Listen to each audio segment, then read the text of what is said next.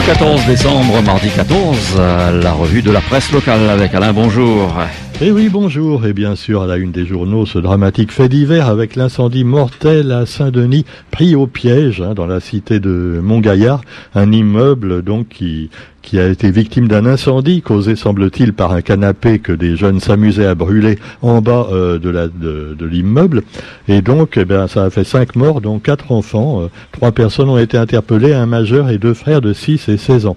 Cela dit, on peut se demander comment un immeuble en béton peut brûler aussi vite.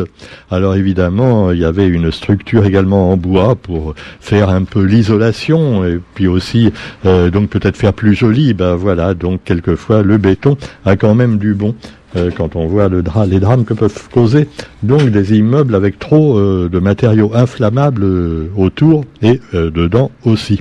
Et puis bah, Sébastien Lecornu s'est exprimé à ce sujet et toute la lumière devra être faite sur l'origine de ce drame, dit le ministre des Outre-mer.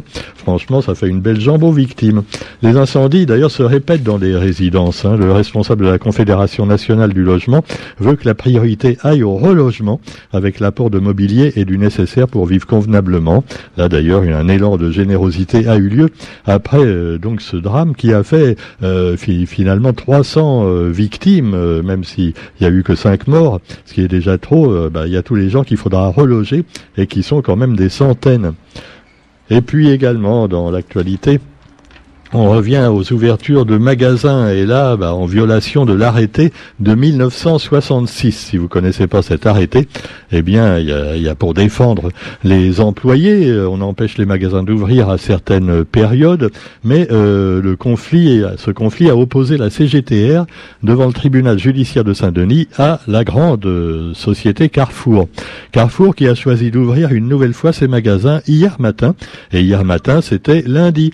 Et oui, normalement le lundi matin, on n'ouvre pas, sauf exception. D'ailleurs, le 20 décembre, euh, je crois que c'est un lundi, bah, ce sera ouvert euh, bien souvent, mais là, ce sera toléré. Alors, exceptionnellement, euh, dans certains jours, euh, fériés ou pas. Mais là, euh, les lundis normaux, on n'ouvre pas. Alors malgré les sanctions possibles de la part de l'État, Carrefour a ouvert et les commerçants des galeries ouvertes assument également de ne pas avoir respecté l'arrêté sur le repos hebdomadaire. Repos qui, soit dit en passant, peut avoir lieu un autre jour. Faudrait peut-être laisser aussi les employés décider, surtout s'ils sont plus payés pour travailler le dimanche. Alors évidemment, vous me direz que ça peut faire, ah oui, on donne le doigt et après les patrons prennent le doigt, c'est peut-être ce que disent les syndicats. L'actualité aussi avec la machine à vapeur qui fonctionne. Alors c'est pas pour faire marcher les bagnoles, euh, non non. Euh, déjà l'électrique euh, c'est pas si fantastique que ça. La vapeur, bah, les locomotives c'est peut-être pas bon non plus pour les bagnoles, mais enfin cela dit, la machine à vapeur c'est pour les mangues. Alors l'exportation de mangues, vous le savez, est victime de petites bêtes qui se mettent dans les mangues et qui empêchent l'import de l'exportation, puisque ça veut dire que en Europe, après, ils auraient également nos euh, petits insectes qui viendraient polluer, même si là-bas ils font pas encore des mangues. Alors cela dit, eh bien il manque plus que l'agrément des services de l'État pour permettre le démarrage de l'export de mangues réunionnaises vers la métropole. Depuis des jours, euh, la société qui s'occupe des fruits de la Réunion teste avec succès un étuveur thermique, donc une machine à vapeur euh, qui rend donc qui fait que les mangues seront dépolluées, on peut le dire. alors le temps presse évidemment, même si les mangues sont pas pressées comme des citrons.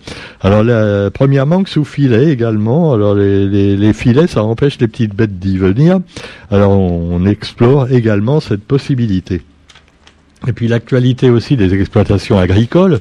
Il n'y a pas que des mangues, il y a aussi évidemment la canne à sucre. le ministère de l'Agriculture publie aujourd'hui les premiers résultats issus de son recensement agricole 2020. Entre autres, il révèle, il révèle une diminution de 10% de la surface agricole utile en 10 ans et une baisse de 18% du nombre d'exploitations. On en compte aujourd'hui 6250 de diverses tailles.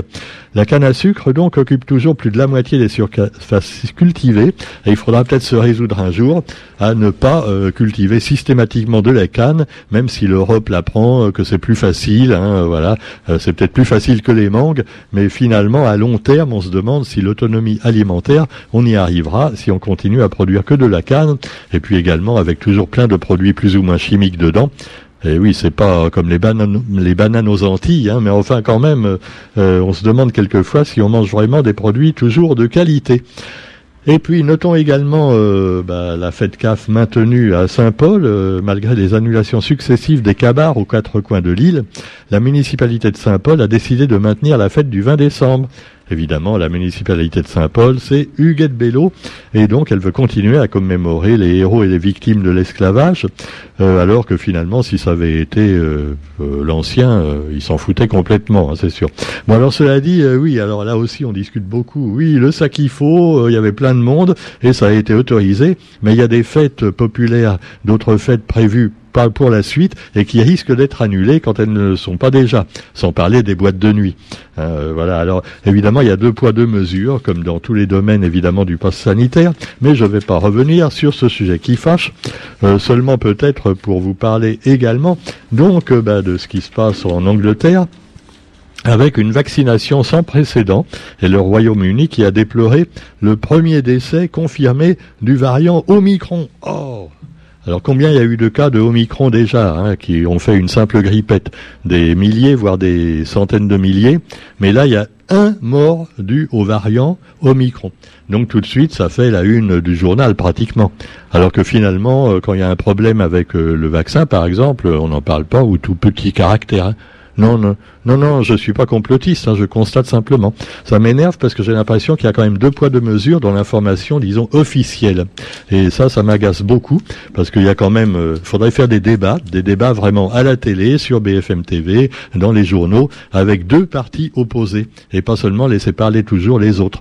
Euh, toujours les mêmes, et toujours qui s'expriment d'ailleurs en dernier quand il y a une controverse. Hein, Alors cela dit, bah voilà, vous aurez également donc euh, le raz de marée d'Omicron, et quand il y a un raz de marée et qu'il n'y a qu'un mort, bah là, on se pose pas la question de, se dire non, mais quand même, finalement, est-ce que ça vaut le coup de se faire vacciner si le nouveau variant, euh, hein, non, non, non, non, bah, rassurez-vous, bonnes gens, les gens y vont, allez, ils font tous vaccination sans précédent en Angleterre et de longues files d'attente.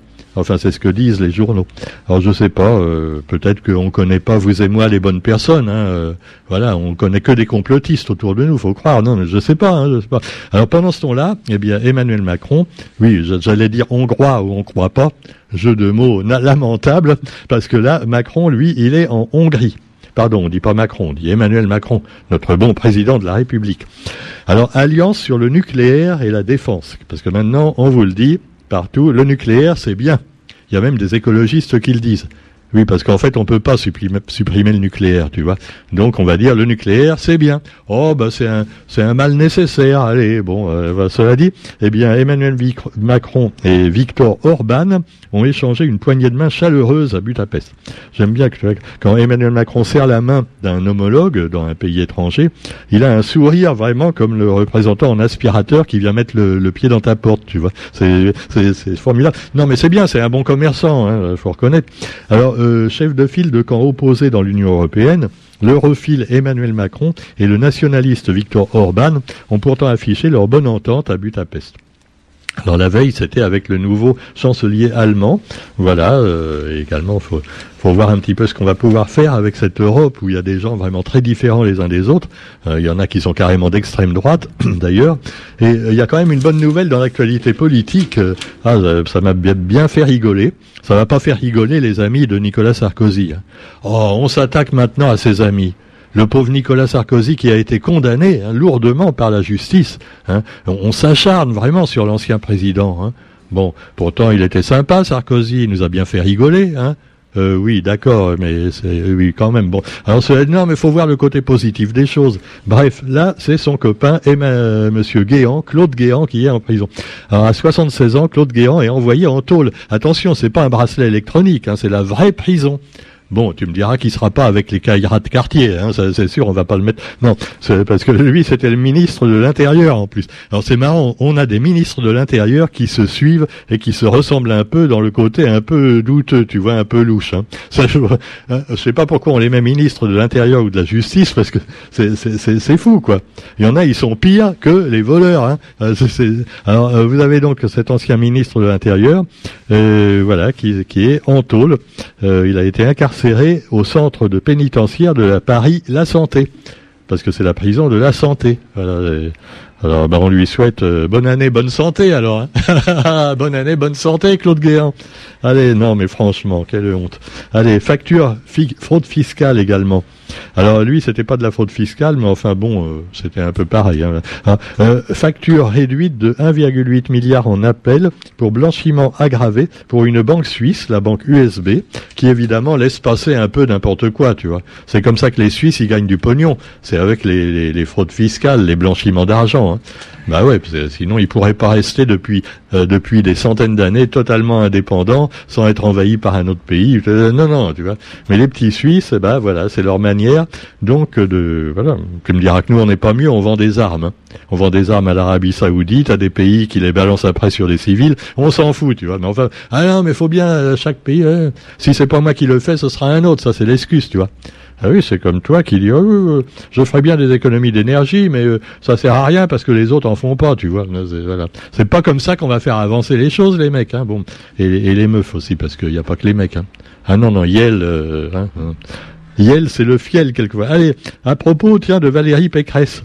Elle a déclaré saisir le CSA à propos donc d'un grand entretien avec Macron où elle n'est pas d'accord. Alors euh, c'est pas juste. Alors pressé par les oppositions de mettre fin au suspense sur sa candidature, Emmanuel Macron se livre demain à un grand entretien télévisé. Mais Valérie Pécresse, eh ben, est, pas contente. Hein. Elle a saisi le CSA. Parce qu'évidemment, le président, tout de suite, il va dire, moi, moi, j'y vais aussi. Bon, on le sait déjà qu'il va y aller, Emmanuel. Hein. Évidemment, il y a encore des complotistes qui disaient, il y a encore quelques mois, oui, Emmanuel Macron, il se représentera pas, parce que c'est comme Sarkozy, il sait qu'il gagnera beaucoup plus qu'un salaire de président en faisant des conférences et en revenant à la banque Rothschild pour vendre du vaccin Pfizer et d'autres choses. Euh, euh complotiste, alors. Roger, pas de mauvaise pensée. Hein. D'ailleurs, euh, ben, il va se représenter comme président. Et on sait bien quand tu es président, quand même, tu connais plein de monde aussi, tu peux faire, oui. Non, tu peux pas magouiller encore plus, c'est pas ce que je voulais dire. Mais enfin, tu, non, mais tu peux mieux aider les Français. Voilà, voilà. Allez, ben, bonne journée à tous, et puis ben, on se retrouve quant à nous demain pour la revue de la presse sur Radio Sud Plus.